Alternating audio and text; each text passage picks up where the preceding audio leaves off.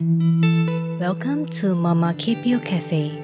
where you can unwind, savor your coffee, and embark on a journey of discovering new stories, gaining fresh insights, and applying the valuable lessons of great fiction to enrich your own life.